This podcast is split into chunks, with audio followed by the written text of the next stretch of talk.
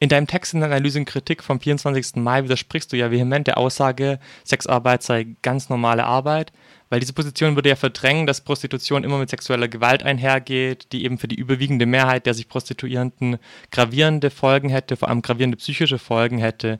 Jetzt schreibt aber zum Beispiel auch die Beratungsstelle Hydra, in der ja auch vormals prostituierte Frauen engagiert sind. Im Zitat, die gesellschaftliche Ächtung stellt immer noch das hauptsächliche Problem von Sexarbeiterinnen dar. Führt ein Text wie deiner nicht genau zu so einer Form von Ächtung? Nee, dem würde ich widersprechen, weil das Stigma selber außerdem ist ja, dass die Gesellschaft traditionell Menschen in der Prostitution, vorwiegend sind das ja Frauen, als, als negativ betrachtet oder abwertet und diskriminiert.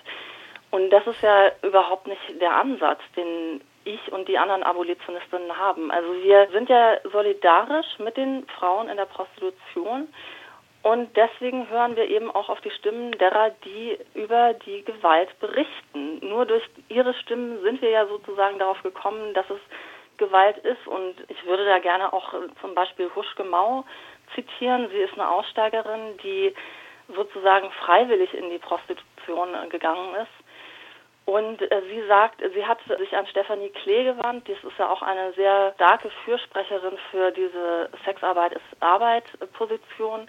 Und sie hat gesagt, wenn ich Flashbacks habe, also Flashbacks sind, wenn man durch eine traumatisierende Situation erlebt hat und dann da wieder einfach zurückgeworfen wird durch irgendwelche Sinneseindrücke oder irgendwas. Und sie sagt, wenn ich Flashbacks habe, dann kommen mir nicht irgendwelche Leute vors Auge, die Prostitution negativ betrachten, sondern dann habe ich die Freier vor Augen und was die mit mir gemacht haben. Und sie sagt auch, sie hat einen anderen offenen Brief noch geschrieben, kürzlich an die Linksjugend Zollet.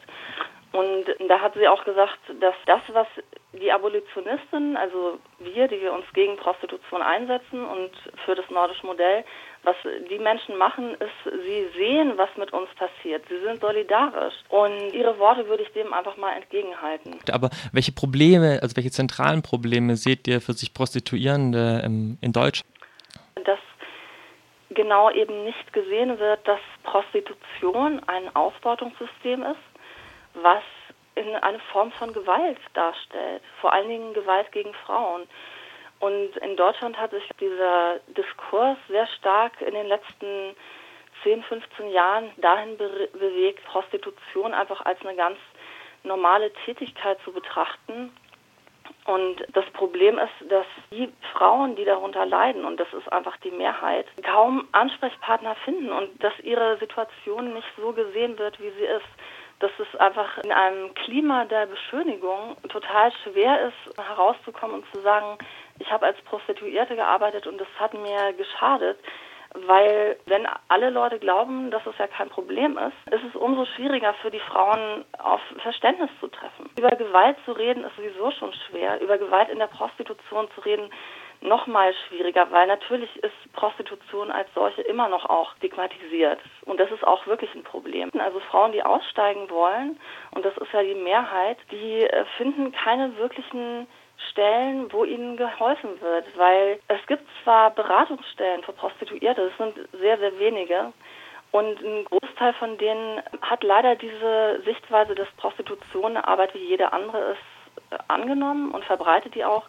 Und da gibt es von verschiedenen Frauen, die jetzt an die Öffentlichkeit getreten sind, zum Beispiel eben Huschgemau oder auch Marie Merklinger, Berichte darüber, wie sie sich an solche Stellen gewendet haben und ihnen dann einfach angeboten wurde, ja, sie sollten sich doch professionalisieren, vielleicht irgendwie ihren Internetauftritt ein bisschen beschönigen und was sie eigentlich wollten, waren ja raus aus der Prostitution und auch therapeutische Hilfe, weil die Prostitution sie traumatisiert hat die Aktivistinnen, die ja für ein Selbstbestimmungsrecht eintreten, fordern ja auch ganz stark ähm, eine Verstärkung von Beratungsangeboten, sagen dann aber im Umkehrschluss eine Haltung, die sich vor Frauen stellt, die sich prostituieren und quasi an deren Stelle fordert, verbietet Sexarbeit oder verbietet Prostitution, dass das die Möglichkeit der Selbstbestimmung der Prostitu sich prostituierten Frauen einschränken würde. Ähm, wie stehst du denn dazu?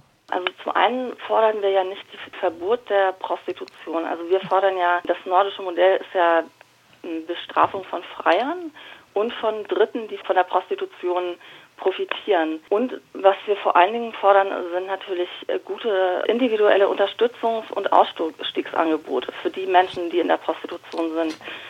Und daher berührt das die Selbstbestimmung überhaupt nicht. Also wir äh, gehen zwar davon aus, dass das mit der selbstbestimmten Sexarbeit, wie das dann ja genannt wird, eher so ein Mythos ist. Aber wir sagen, wer sich so schädigen möchte, muss das Recht dazu haben.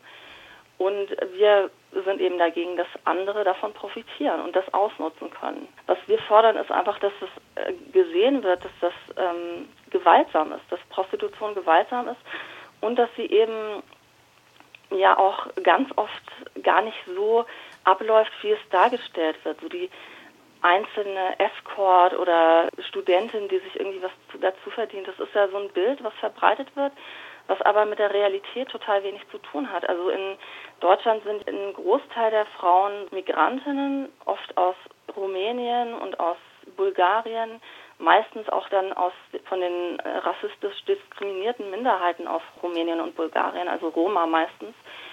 Und Zuhälterei spielt einfach bei Ihnen, aber auch bei anderen Frauen eine große Rolle.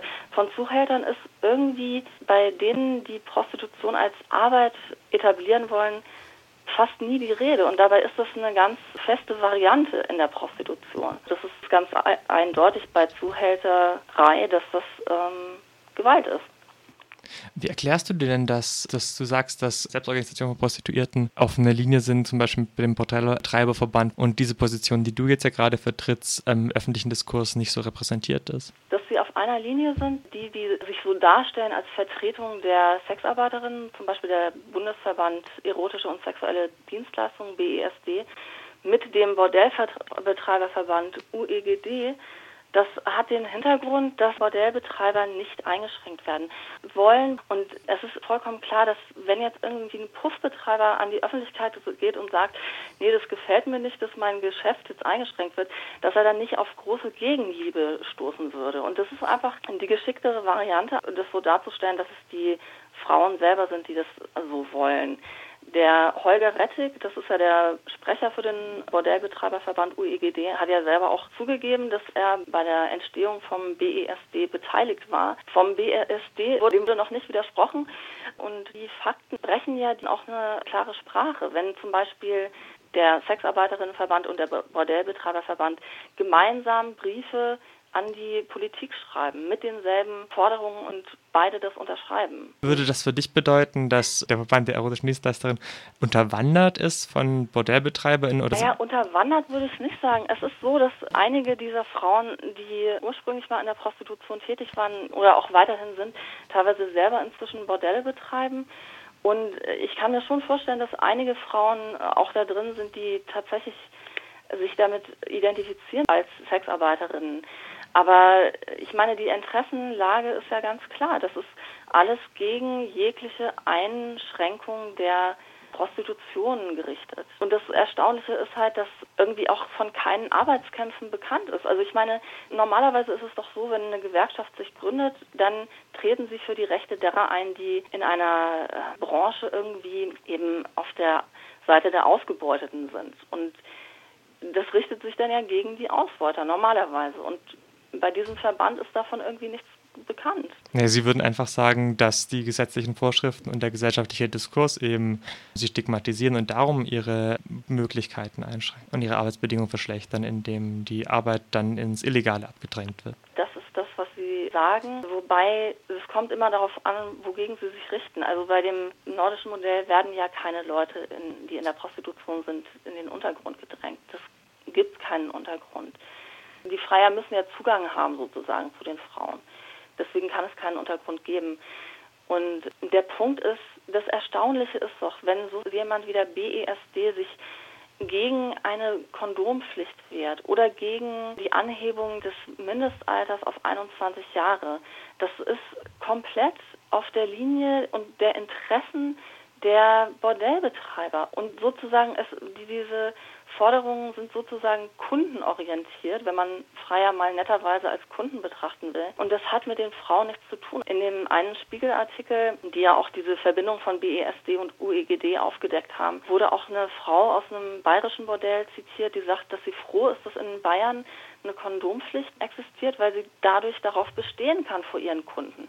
Weil es sind ja die, die Freier, die ständig dazu die Frauen drängen, ohne Kondom die Prostitution auszuüben. Dadurch bringen sie ja die Frauen in Bedrängnis und halt auch äh, schaden ihnen ganz konkret mit Geschlechtskrankheiten und äh, AIDS und so weiter. Jetzt sagen ja Statistiken, die ihr selber zitiert, dass 10 bis 11 Prozent der Frauen, die sich prostituieren, zufrieden sind mit ihrer Arbeit, das sind Studien aus Norwegen, die würden ja quasi bei einer Lösung, die den Kauf von Sex verbietet, wahrscheinlich unten runterfallen. Das heißt, wir hätten eine Lösung, die 90 Prozent der ähm, Prostituierten glücklich machen würde. Ähm, ist das in eurem Sinne dann? Faktisch profitieren von dem nordischen Modell auch die 10 Prozent, die äh, sich aktuell als zufrieden bezeichnen in der Prostitution, weil die Konkurrenz ja sehr stark sinkt. Also es können in einem Land, wo der Sexkauf verboten ist, viel weniger Menschen in die Prostitution getrieben werden und viel mehr Menschen können auch aussteigen, die auch raus wollen.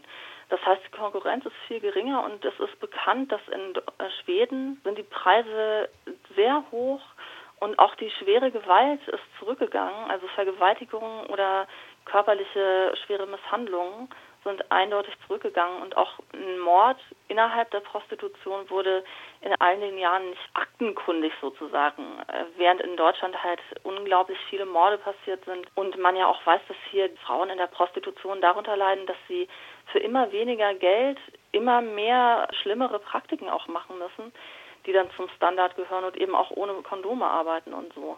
Das ist ja ein Effekt der Liberalisierung, den wir hier haben.